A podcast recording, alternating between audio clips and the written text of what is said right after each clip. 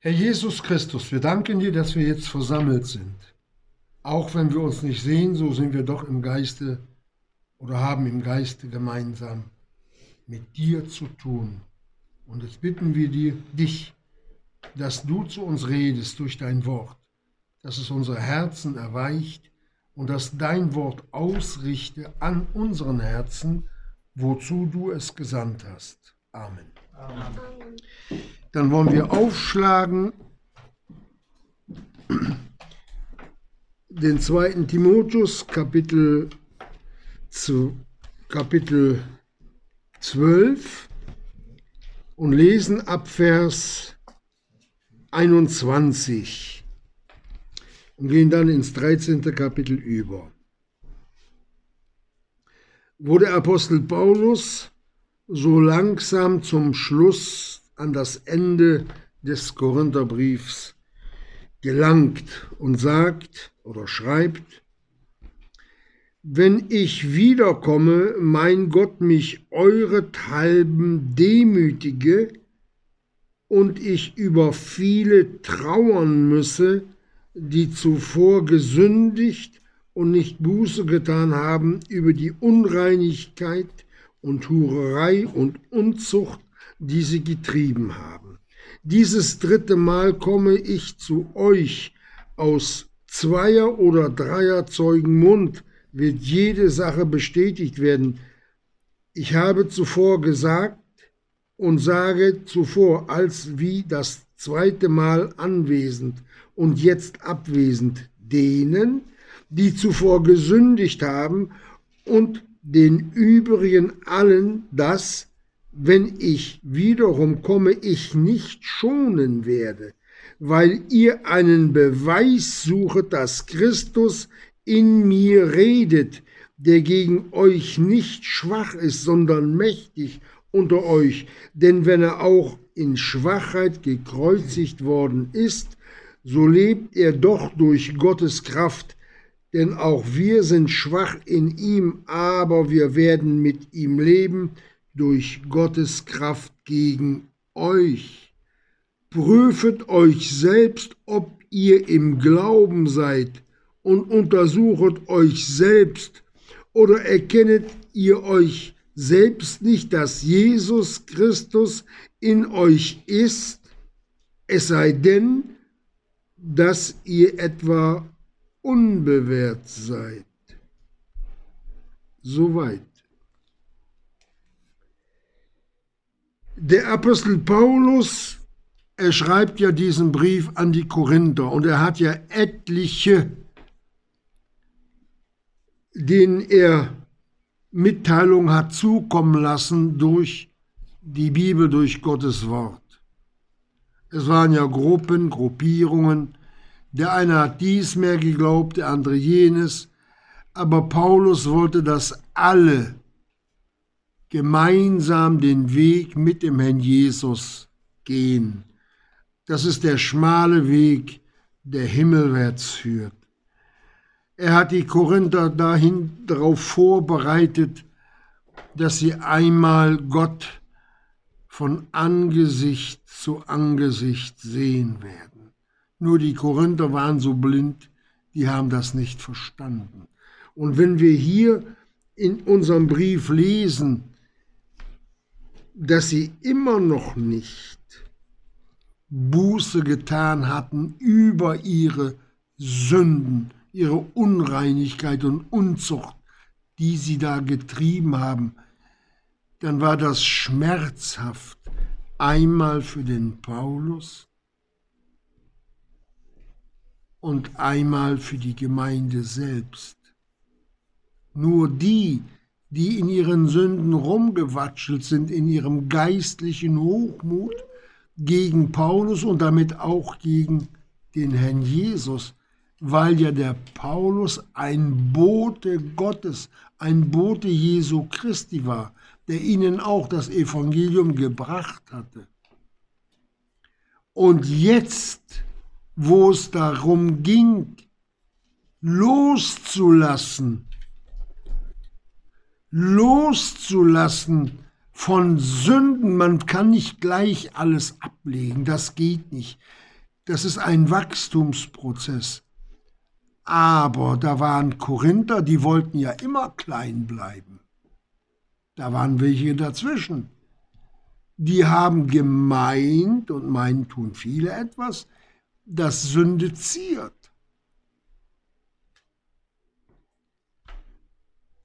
Aber das, das die, nennt die Bibel ganz, was ganz sagt, was ganz anderes zu.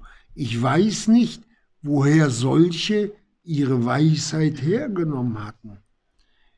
Man kann gleichzeitig auch sagen, ihr Gewissen war stumpf, das war nicht geschärft, das war eingeschlafen,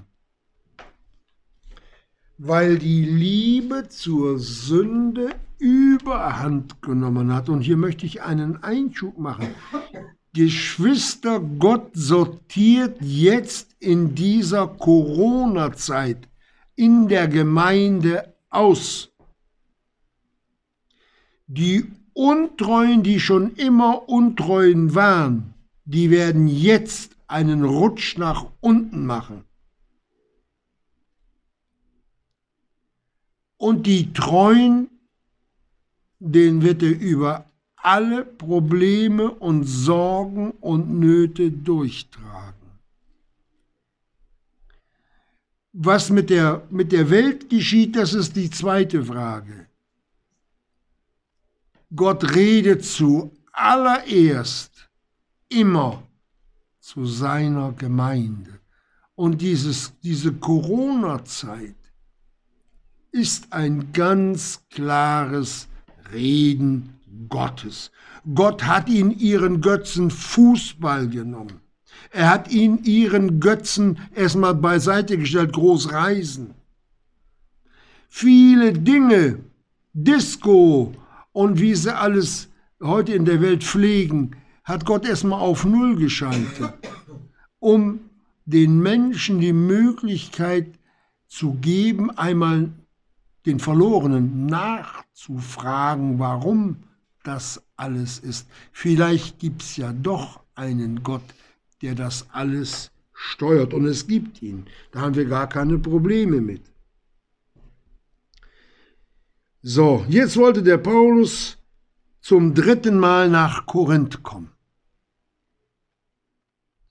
Und wisst ihr, er, er, schreibt immer, er schreibt immer, er schreibt immer und immer wieder gibt er Ermunterung. Warum macht er das? Hätte doch einmal im Brief richtig losgelegt und dann, nein, weil Gott das auch nicht macht.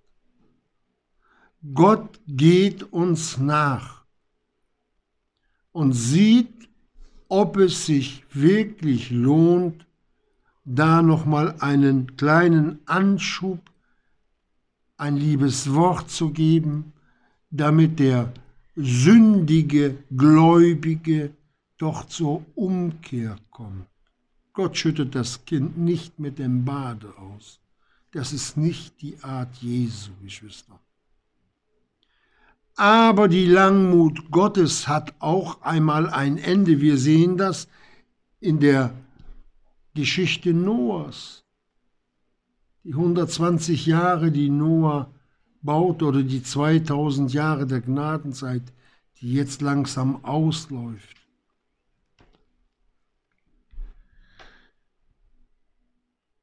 Aber Gott will, dass alle Menschen zur Erkenntnis der Wahrheit kommen. Nicht nur, dass alle errettet werden, sondern sie sollen alle zur Erkenntnis der Wahrheit kommen. Und der Paulus, der hat diesen Brief in der Abhängigkeit zum Herrn Jesus geschrieben. Mit dem und durch den Heiligen Geist. Oder hat der Paulus keine Türen zugeschlagen? voreilig, sondern dieses Mal komme ich zu euch aus zweier oder dreier Zeugen Mund, wird jede Sache bestätigt werden. Erst wenn ich komme, dann wird dann nochmal richtig die Sache da aufgearbeitet. Er, er gibt ihnen wieder Zeit.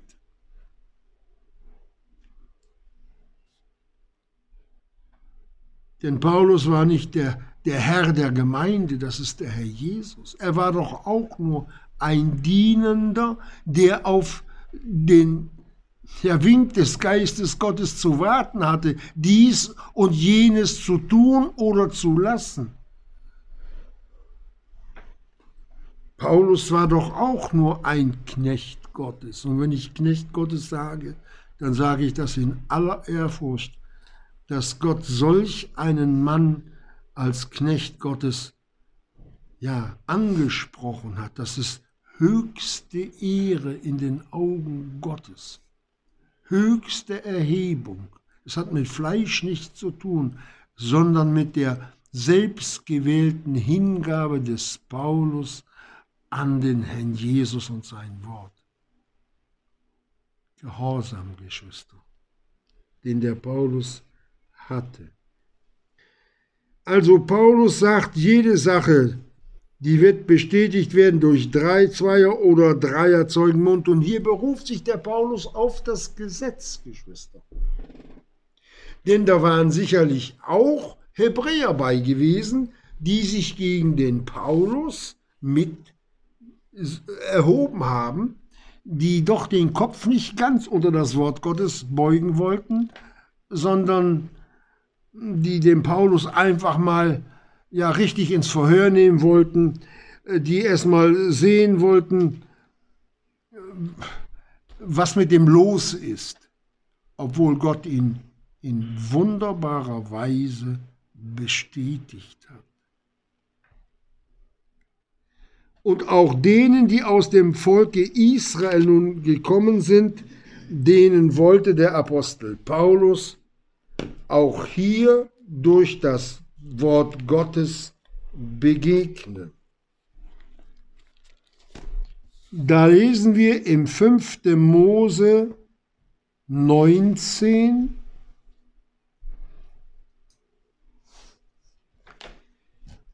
ab Vers 15, ein einzelner Zeuge soll nicht wieder jemand auftreten, also das sind Worte an Israel gerichtet damals. Wegen irgendeiner Ungerechtigkeit und wegen irgendeiner Sünde. Also nicht einer. Bei irgendeiner Sünde, die er begeht, auf Zweier Zeugen Aussage oder auf Dreier Zeugen Aussage soll eine Sache bestätigt werden. Wenn ein ungerechter Zeuge wieder jemand auftritt, um ein Vergehen wieder ihn zu bezeugen, so sollen die beiden Männer, die den Hader haben, vor Jehova treten, also vor Gott treten, vor, vor die Priester und die Richter, die in jenen Tagen sein werden, und die Richter sollen wohl nachforschen, und, und siehe, ist der Zeuge ein falscher Zeuge, hat er Falsches wider seinen Bruder bezeugt, so sollt ihr ihm tun, wie er seinem Bruder tun gedachte, und du sollst das Böse aus deiner Mitte hinwegschaffen, und die übrigen sollen es hören, sich fürchten und fortan nicht mehr eine solche Übeltat in deiner Mitte begehen. Und dein Auge soll nicht schonen, Leben um Leben, Auge um Auge, Zahn um Zahn, Hand um Hand, Fuß um Fuß. Aber wir waren im Neuen Testament angelangt. Aber Paulus benutzt das hier. Und die Juden wussten die jüdische Herkunft und das Gesetz kannten, die wussten, wie es eigentlich, wenn sie falsche Aussagen gegen einen Mann Gottes machen, was sie im Alten Testament erwartet hätte. Das Gesetz war nicht so harmlos, Geschwister. Das war ein Zuchtmeister auf Christus hin. Dass wir das nicht vergessen. Und wenn wir dann im ersten Timotheusbrief lesen, Ein Moment. Wo, wo Gott die Ältesten in Schutz nimmt. 1. Timotheus 5, Vers 17. Die Ältesten, welche wohl vorstehen, lass doppelter Ehre würdig geachtet werden, sonderlich die da arbeiten in Wort und Lehre, denn die Schrift sagt einem Ochs, du sollst einem Ochsen, der da drischt, nicht das Maul verbinden und der Arbeiter ist seines Lohnes wert. Wieder einen Ältesten nimm keine Klage an, außer bei zwei oder drei Zeugen, die da sündigen äh, überführe vor allen, dass auf die übrigen Furcht haben. Ich bezeuge ernstlich vor Gott und Christus Jesu und den auserwählten Engeln, dass du diese Dinge ohne Vorurteil beobachtest, indem du nichts nach Gunst tust.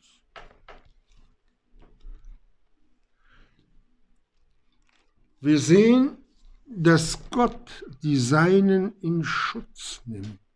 Jedes Kind Gottes, auch wenn wir verleumdet werden. Es macht nichts. Die uns verleumden, die stoßen sich am Herrn Jesus, Geschwister.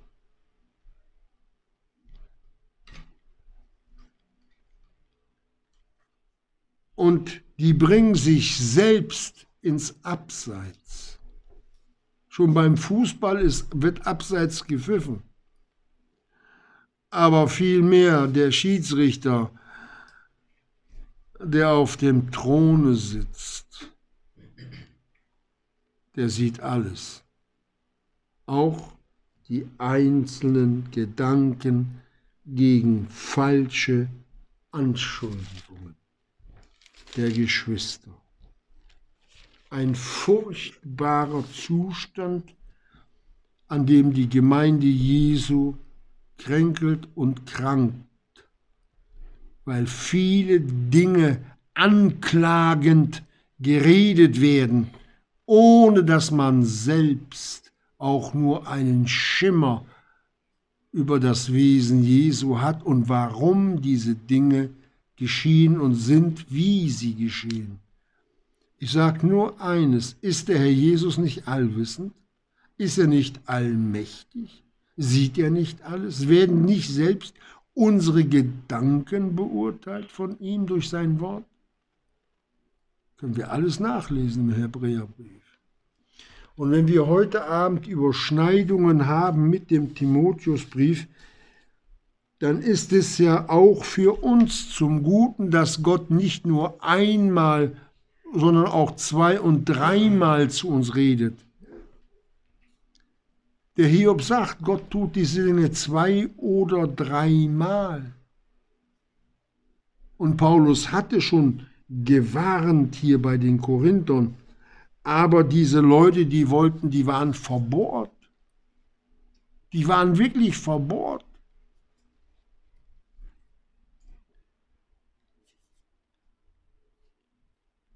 Er sagt, ich werde nicht schonen. Ich werde an die Öffentlichkeit, ich werde diese Sachen offenbar machen. Und Gott sollte danach handeln. Und er hat auch danach gehandelt. Wir werden einmal sehen, wer umgekehrt ist, wer aber stolzen Herzens den Paulus weiter für, für so einen kleinen Schwächling gehalten hat. Natürlich war der Mann schwach im Fleische. Natürlich war der mit Wunden oder Narben wohl bedeckt. Aber es war ein, einer der demütigsten Männer Gottes.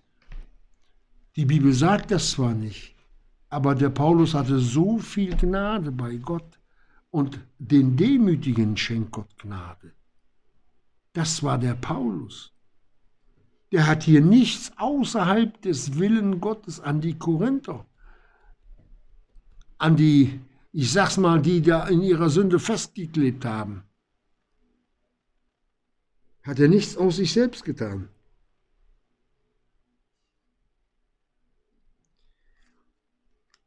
Und dann sagt er, weil ihr einen Beweis suchet, dass Christus in mir redet.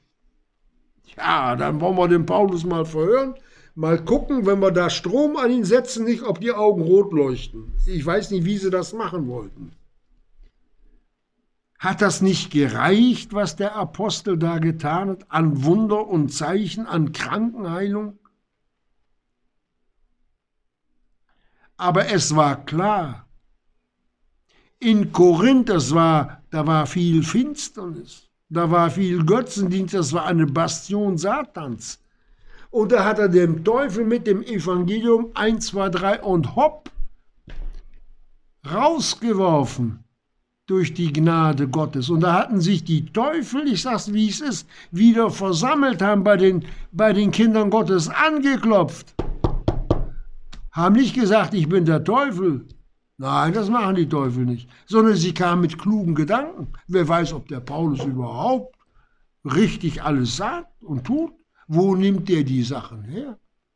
Wer weiß, wo der dir die Kraft hernimmt. Das haben ja auch damals schon die Pharisäer zum Herrn Jesus gesagt. Was haben sie ihm gesagt? Du hast einen Dämon. Der Herr Jesus hat dann darauf geantwortet. Ich betone es mal. Ich habe keinen Dämon. Aber ihr. Das hat er zwar nicht gesagt, aber das konnten sie dann schon verstehen.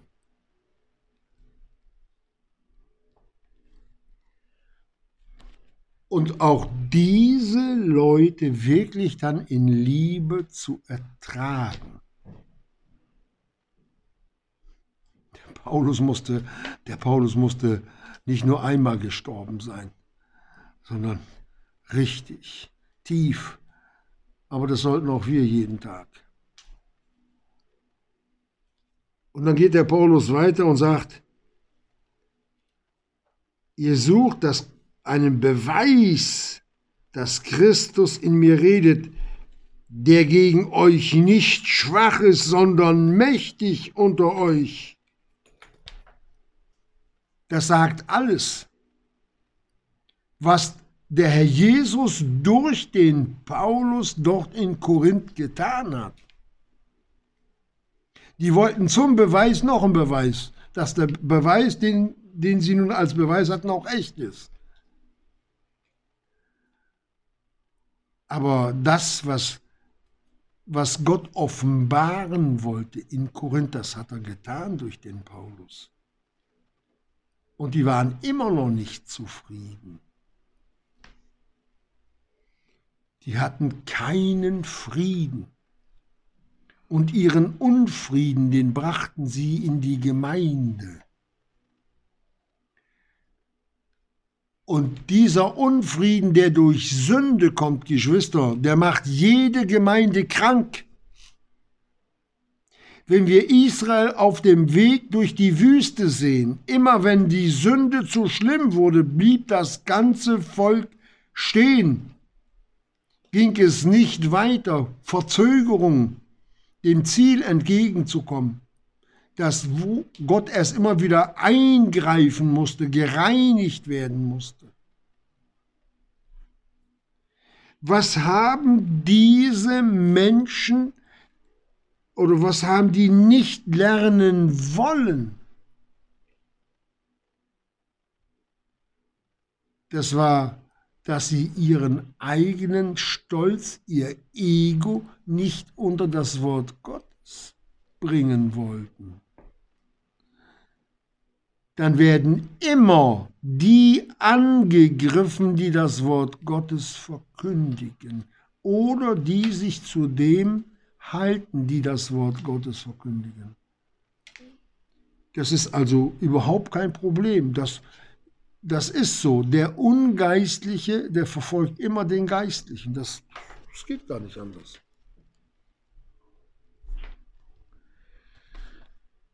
Und die Liebe Gottes, die wird mit Füßen getreten.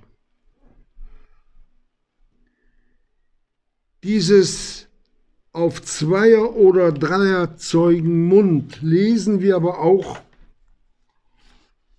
Im, das haben sie auch mit dem Herrn Jesus gemacht.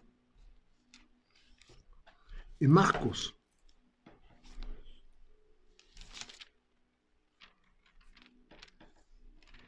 Da heißt es, Markus 14 ab Vers 53, und, die, und sie führten Jesum weg zu, den, zu dem hohen Priester und alle hohen Priester. Das war schon eine Farce, es durfte nur ein hoher Priester sein. Und nach dem Tode, nach dem Willen Gottes durfte dann wieder ein neuer hoher Priester aufstehen.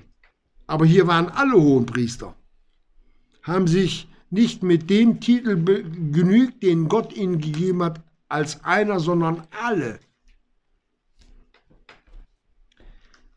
Und die Hohenpriester und die Ältesten und Schriftgelehrten versammelten sich zu ihm. Und dann heißt es im Vers 55, die Hohenpriester aber und, die, und das ganze Synodium suchten Zeugnis wider Jesum um ihn zum Tode zu bringen. Und sie fanden keines, denn vieles, denn viele gaben falsches Zeugnis wider ihm. Denken wir an das Wort aus 5. Mose. Die haben sich alle des Todes schuldig gemacht.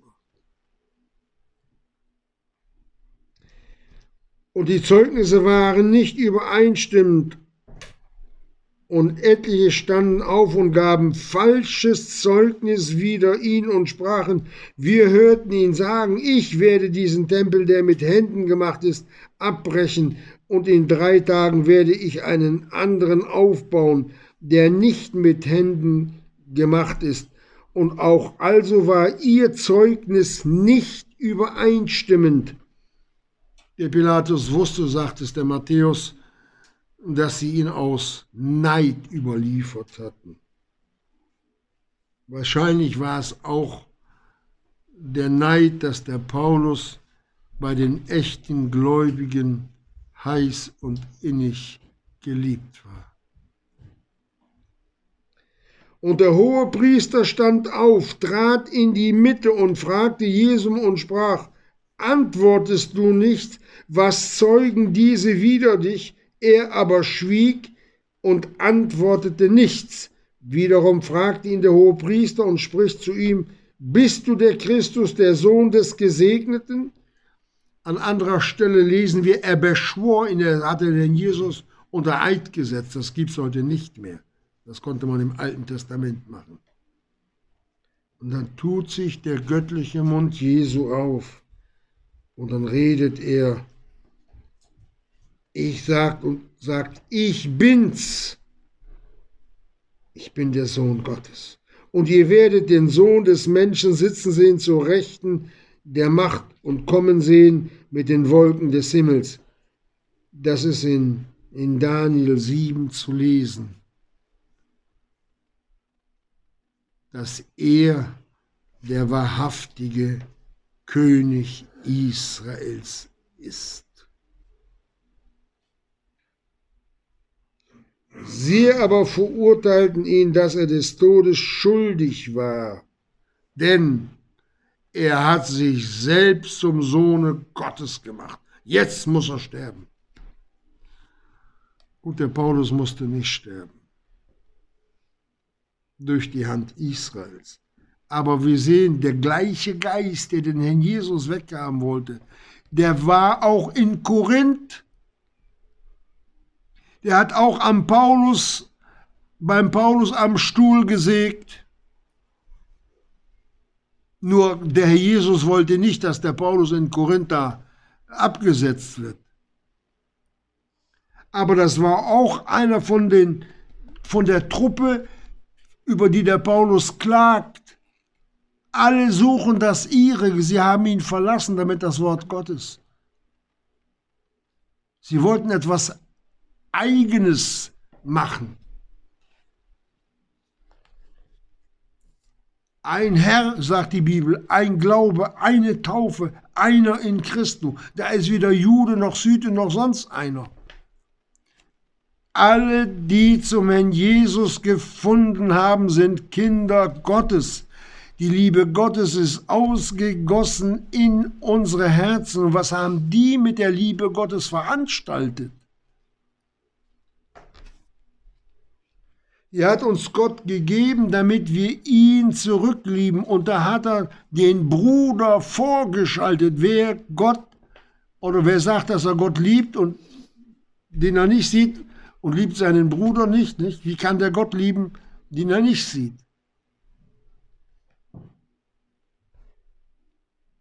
die haben weder Gott geliebt noch den Paulus, Geschwister. Das war äußerlich, das war Farce. Und mit solchen muss der Paulus sich rumplagen und dann noch geduldig sein, in Liebe und besonnen antworten. Vielleicht, dass doch noch einer rauskommt, wenn wir dann lesen im 2. Timotheus Kapitel 2, wo er sagt, ein Knecht des Herrn aber soll nicht streiten, sondern gegen alle Milde sein, lehrfähig, duldsam, der in Sanftmut die Widersacher zurechtweist, ob, ob ihnen Gott nicht etwa Buße gebe zur Erkenntnis der Wahrheit und sie wieder nüchtern werden aus dem Fallstrick des Teufels, die gefangen sind für seinen Willen als Zerstörer der Gemeinde, die Gemeinde kaputt zu machen. Und so hat der Paulus sich auch verhalten. Aber er hat ihn auch angedeutet, dass es mit, dem, mit der Langmut Gottes auch irgendwann ein Ende hat.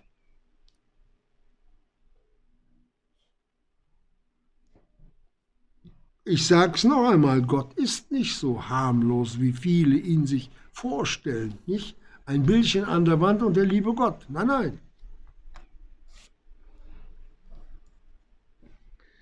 So geht das auch nicht, Geschwister. Wir müssen uns alle, das müssen wir lernen, dass wir den Nacken krumm machen vor Gott. Auch wenn wir sündig sind. Gott vergibt und Gott liebt, aber er lässt sich nicht spotten. Was die da gemacht haben, das war Verspottung des Sohnes Gottes und seines Wortes. In Korinth.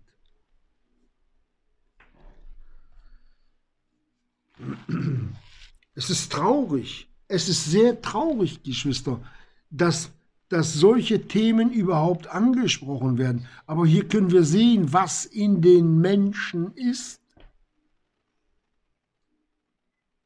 Und dass es Gott selbst mit seiner Gnade und mit seiner Liebe, die er wirklich erwiesen hat, dass er seinen geliebten Sohn ans Kreuz geschlagen hat, dass es die Herzen nicht weich gemacht hat, dass sie gesagt haben, diesen Gott wollen wir uns ergeben unter sein Wort wollen wir uns stellen. Aber sie haben ja Beweise gesucht. Ich sag's mal auf Deutsch, das waren Erbsenzähler. So, das war die harmlose Bezeichnung. Aber Paulus redet weiter. Und sagt, ihr sucht einen Beweis, dass Christus in mir redet und dass er nicht schwach ist gegen euch, sondern mächtig unter euch. Denn wenn er auch in Schwachheit gekreuzigt worden ist, so ist er doch durch Gottes Kraft, so ist er doch durch Gottes Kraft, denn auch wir sind schwach in ihm, aber wir werden mit ihm leben durch Gottes Kraft gegen euch. Eigentlich hatte der Paulus ja schon alles bezüglich der Dinge, die er hier angesprochen hat, den, den Korinthern in seinem ersten Brief mitgeteilt. Da lesen wir nämlich, Da fragt er im Kapitel 1, Vers 20, wo ist der Weise, wo der Schriftgelehrte, wo der Schulstreiter dieses Zeitlaufs? Hat Gott nicht die Weisheit der Weisen zur Torheit gemacht? Ihr nennt euch klug. Aber ein Kluger, wie ihn der Herr Jesus meint, Geschwister, das ist der, der sein Haus, ein Glaubenshaus, auf den Felsen Christus gebaut hat. Und die Törichten, die alles besser wissen, die haben auf Sand gebaut. Und das waren Sandbauer hier. Das waren Sandbauer. Und der Sturm und das Unwetter, was dann dieses Haus auf dem Sand wegspült, das hat nicht der Teufel geschickt, Geschwister. Das ist Gericht an der Gemeinde wegen Ungereinigkeit. Petrus sagt, es ist, es ist Zeit, dass das Gericht fang, anfange, wo? Am Hause Gottes. Corona-Zeiten.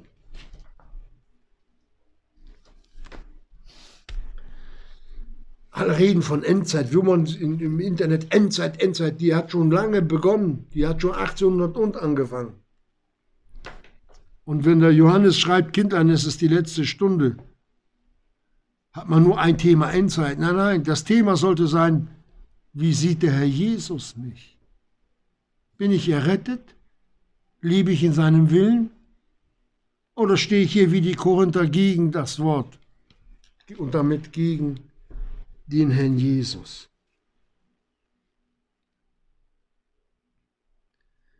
Paulus geht weiter. Er sagt, dass die Griechen Wahrheit suchen. Und da geht er gar nicht drauf ein. Wir aber predigen Christum als gekreuzigt, den Juden ein Ärgernis und den Nationen eine Torheit. Das sind die, die sagen, ah, ihr seid verrückt geworden. Wir brauchen keine Vergebung, wir sind gute Leute. Gibt es ganz viele von. Wisst ihr, zu unserer Schande sei mal gesagt, dass Deutschland ein Heidenland geworden ist? In Afrika gibt es mehr wiedergeborene Kinder Gottes in manchen Ländern als in Deutschland, wo ein Dr. Martin Luther mal gelebt hat. Das muss man sich mal vorstellen. Und die Gemeinde, als der Herr Jesus damals in Israel, damals in Israel war, da waren Gläubige, da waren viele Krüppel, da waren Lahme, das war, da waren Blinde. Und so sieht es auch heute in der Gemeinde aus, weil so ein Geist herrscht wie in Korinth. Das sind die Kaputten, die es aber nicht wissen, dass sie kaputt sind, dass sie willige Werkzeuge für den Seelenfeind sind.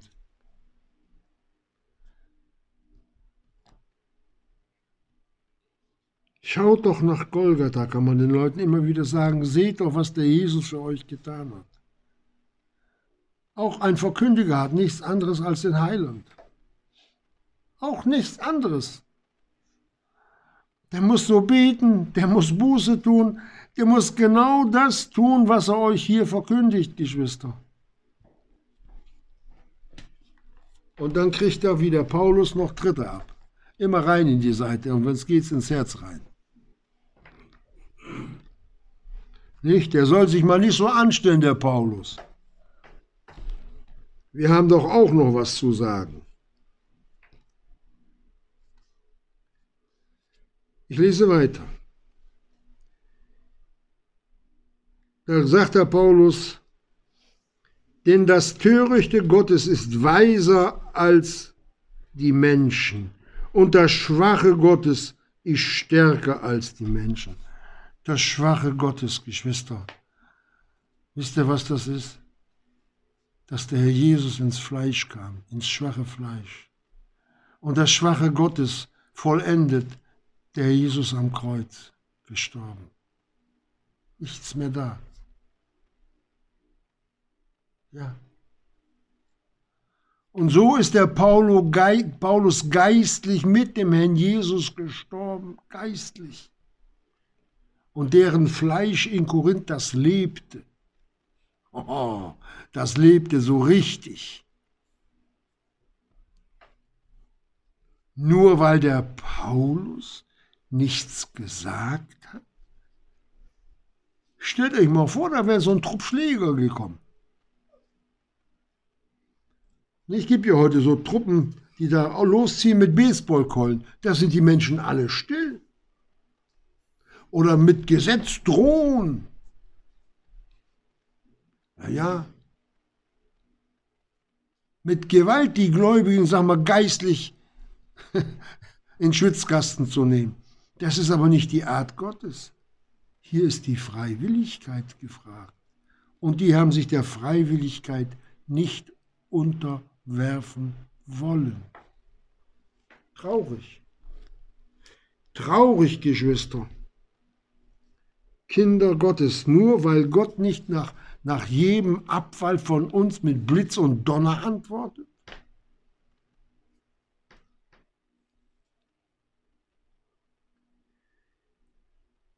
Und dann sagt, macht er den Herrn Jesus groß und sagt, das Törichte Gottes ist weiser als die Menschen. Das Törichte Gottes, das ist das Kreuz. Ihr seid wohl verrückt geworden. Der, der hängt da am Kreuz und dadurch sollen wir errettet werden. Das, das der Paulus damit aber das waren Kinder Gottes. Das sind Kinder Gottes, die dort geredet haben. Und der Schwache der Welt, sagt er, sagt er weiter, hat Gott auserwählt, auf dass er das Starke zu Schanden mache. Und das Unedle der Welt und das Verachtete hat Gott auserwählt, auf und das, was nicht ist, auf das er das, was ist, zunichte mache, damit sich vor Gott kein Fleisch rühme. So. Aus ihm aber seid ihr in Christo, der uns geworden ist, Weisheit von Gott. Ja, wo war die Weisheit der Korinther, dieser Truppe da? Wo?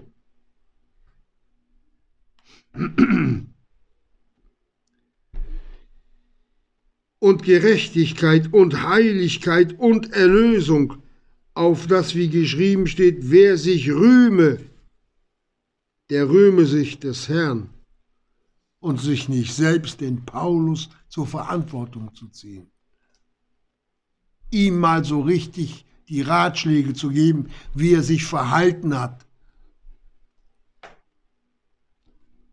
Das wird sicherlich nicht nur der eine sein. Wir sind auch noch da.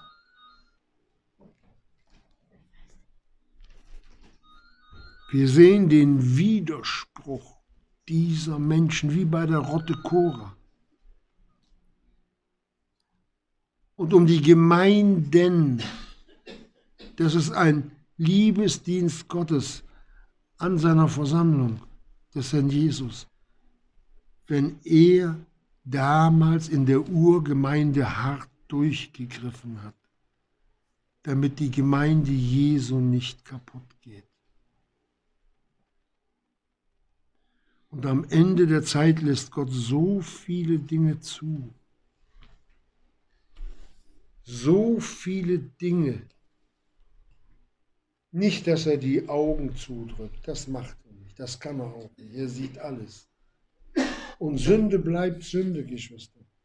Aber er, er erträgt uns in Liebe, in seiner großen Geduld und wartet, weil er es uns zugesagt hat, dass die Pforten des Hades die Gemeinde nicht überwältigen werden. Das heißt, wenn der Herr Jesus kommt, wird es noch Gemeinde Jesu geben auch wenn sie Laodicea oder Korinth.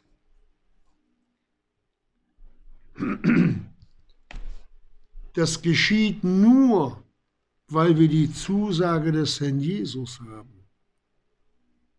Der Seelenfeind kann nicht so, wie er will, Geschwister. Das geht nicht. Das geht wirklich nicht, wie er will. Sondern Gott hat uns nicht wehrlos gelassen, auch dem Paulus nicht. am Richterstuhl, wenn die keine Buße getan haben, dann werden die den Paulus auch sehen. Und da wird alles das aufgehandelt, was da geschehen ist. Da werden noch Tränen fließen. Dann sieht man erstmal, wie man sich zum Knecht des Teufels gemacht hat. In Eigenwilligkeit nicht sich dem Worte Jesu unterworfen zu haben, als Zerstörer der Gemeinde aufgetreten sind. Es ist unnützer Ballastsünde in einer Gemeinde, Geschwister. Das hat mit Nachfolge, Sünde und Nachfolge, hat eigentlich nichts gemeinsam. Aber ich lese noch ein Stück weiter. Und jetzt sagt der Paulus im Hinblick auf den Gekreuzigten und der Weisheit und Gerechtigkeit und Heiligkeit und Erlösung, auf das, wie geschrieben steht, wer sich rühme, der rühme sich des Herrn. Wer meint, dass er etwas Großes ist, dann soll es dem Herrn Jesus sagen, alles, was ich bin, ist nur durch dich, Jesus, nur durch dich ganz alleine. An mir selbst ist nichts, aber auch gar nichts, was lobenswert gewesen wäre oder dass das ein Grund gewesen ist, dass du mich liebst. Und dann geht er weiter und sagt, euch das Zeugnis Gottes verkündigend, denn ich hielt mich dafür, nicht dafür, etwas unter euch zu wissen als nur Jesum Christum und ihn als gekreuzigt. Geschwister, als der Paulus evangelisiert hat, die Botschaft, die werden wir dann auch später mal wissen, wie er sie gehalten hat. Und der Herr Jesus war mit ihm in Vollmacht und in Fülle des Heiligen Geistes. Da sind die Herzen zerschmolzen durch diese Botschaft, dass man sich dem Herrn Jesus zugewandt hat. In, in Galatien, da sagte, ihr hättet mir eure Augen gegeben und jetzt bin ich euer Feind geworden, weil ich euch die Wahrheit sage? Ja, ja. Oh, die Wahrheit, die, die ist für manche so bitter, Geschwister. Ganz, ganz bitter. Uh. Aber auch die dürfen wir laufen lassen. Nur die Freiwilligkeit in Hingabe zum Herrn Jesus ist gefragt. Und jetzt sagt der Paulus, wie stark er ist. Und ich war bei euch in Schwachheit und in Furcht und vielem Zittern und meine Rede und meine Predigt war nicht in überragenden Worten der Weisheit, sondern in Erweisung des Geistes und der Kraft, auf dass euer Glaube nicht beruhe auf Menschenweisheit, sondern auf Gottes Kraft, Geschwister. Das hat der Paulus ihnen so gepredigt, das haben die gewusst, und alles das, was er ihnen vorher geschrieben hat, die hatten auch die Briefe, die wurden gelesen. Das wurde beiseite getan. Wir wissen es besser.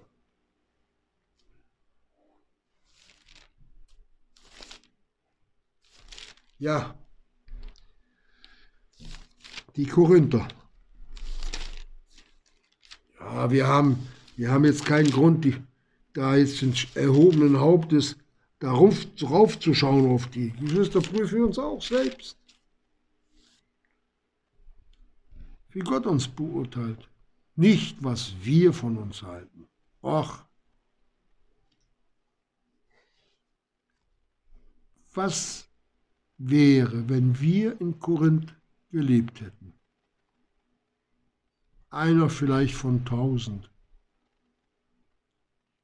Was hätte uns der Apostel im Auftrag des Heiligen Geistes schreiben können? Zu welcher Gruppierung gehören wir? Oder sind wir auch solche, die gleich beim ersten Reden Amen sagen, ja, Herr Jesus? Oder fordern wir Weisheit? Wir sehen, Geschwister, wenn wir das mal so sagen dürfen, es gibt, ich sag's mal menschlich, es gibt eine Glaubensspanne von 1 bis 10. Also steht nicht in der Bibel. Wenn man die meisten Gläubigen fragt und sagt mal, wo befindet sich dein Glaubensstand? Ja, dann sagen sie nicht zehn. Ja, fünf, vier oder sechs. Oh, oh mein lieber Mann, du hast aber einen starken Glauben. Und dann komme ich, ich bin ja auch manchmal böse, dann komme ich mit dem einen Vers, wenn du Glauben hast wie ein Senfkorn, Senfkorn und sprichst zu diesem Berg, hebe dich hinfort. Der Jesus hat gesagt, dass der Senfkorn-Glaube, wenn der Glaube so groß wie ein Senfkorn ist, den haben die allermeisten noch nicht mal.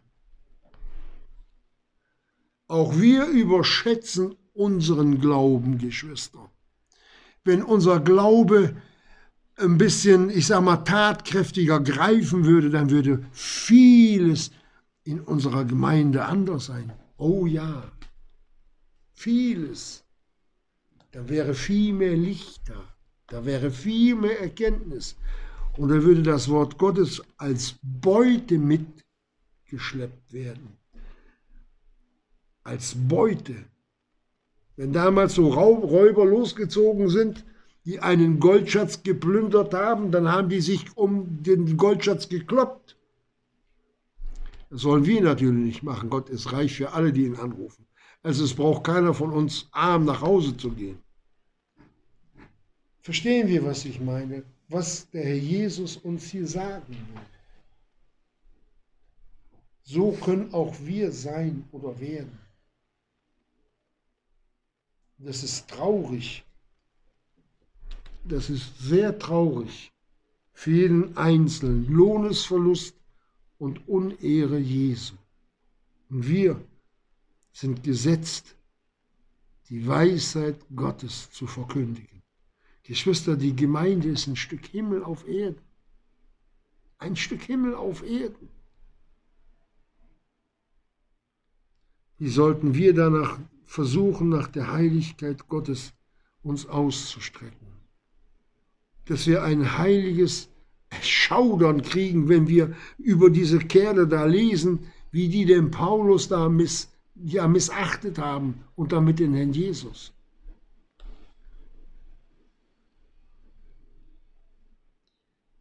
So dem Paulus die Stirn zu bieten. Natürlich alles in frommer, in frommer Sprachweise, nicht? Also ganz fromm verpackt alles.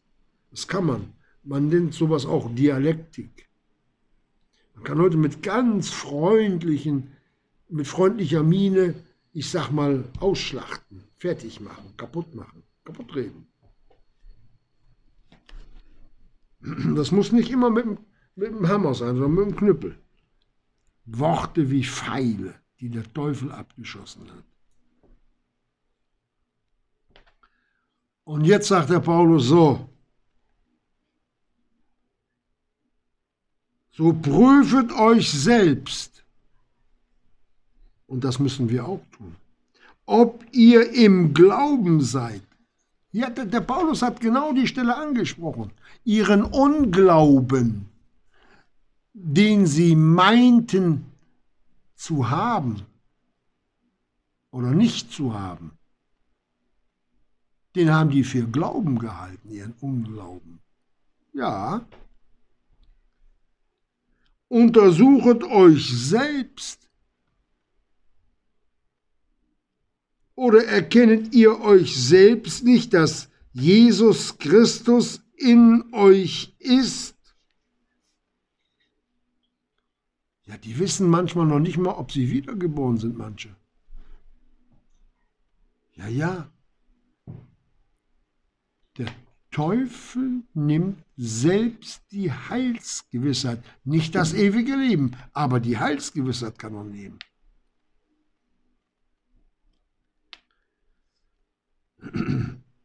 Und dann sagt er weiter, dass Jesus Christus in euch wohnt, es sei denn, dass ihr etwa unbewehrt seid. Er sagt nicht, ihr seid unbewehrt, nein. Er sagt es noch ganz sanft und sagt, es sei denn, dass ihr unbewehrt seid. Unbewährte Kinder Gottes, Geschwister.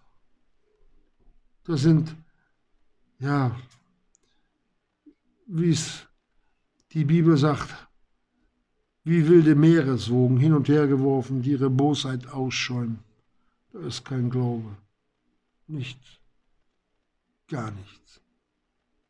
Sie sind Laststeine für die Gemeinde, üben Bedrückung aus. Und was sagt der Hebräerbrief?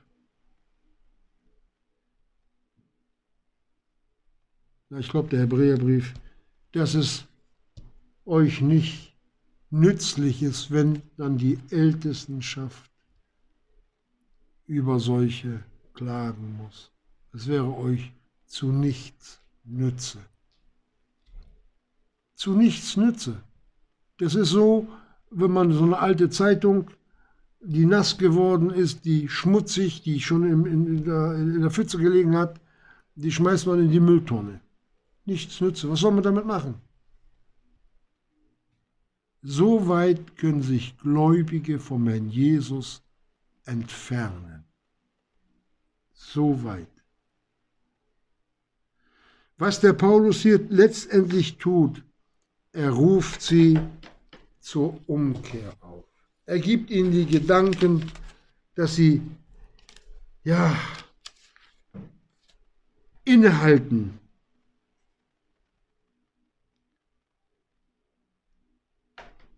Was sie damit machen, tja, oder gemacht haben, das ist ihre Sache. Das war ihre Sache.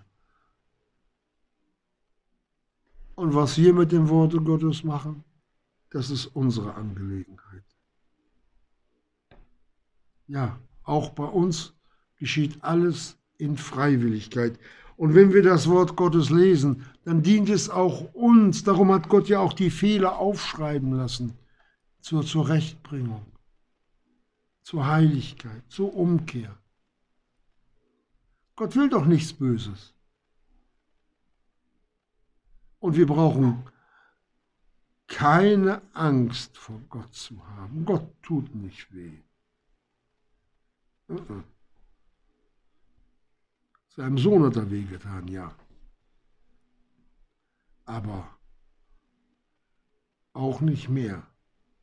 Paulus, der nun im harten Kampf war, was redet der? Von dem, leicht, von dem leichten Vorübergehenden unserer Drangsal wenn man heute Geschwister hört, wie sie arbeiten und wie schlimm das alles ist, wenn man mal bis um acht oder neun abends gearbeitet hat.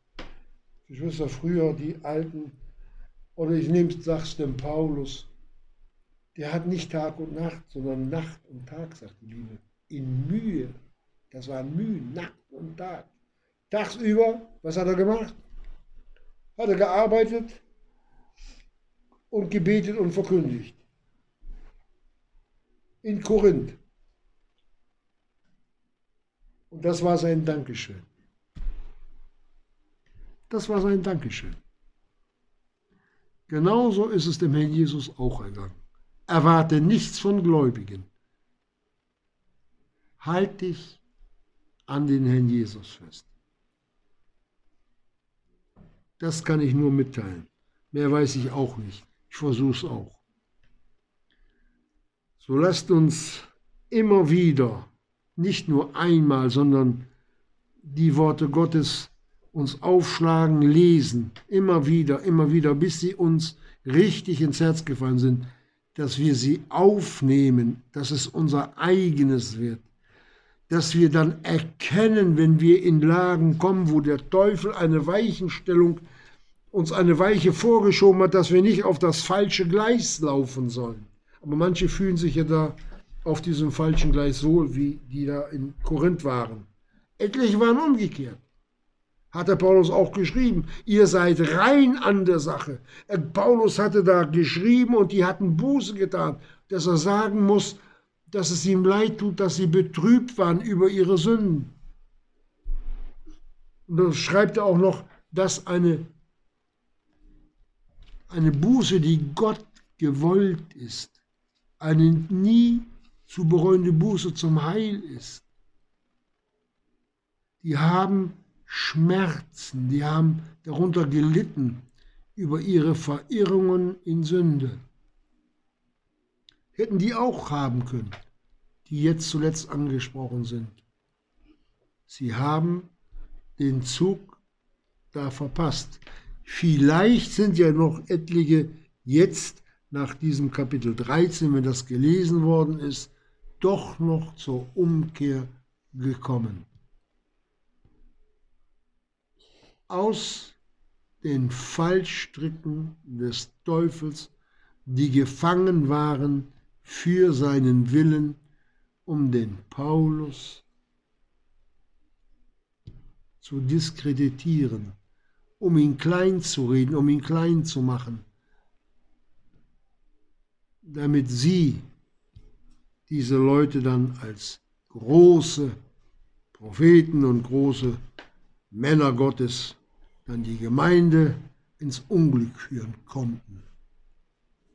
Davor möchte uns der Jesus bewahren, dass wir uns auch hier ganz eng an das Wort Gottes schmiegen, uns festhalten und für den Herrn Jesus und mit dem Herrn Jesus und zu ihm hin das letzte Stück unseres Lebens oder bis zur Entrückung ihm nachfolgen. Amen.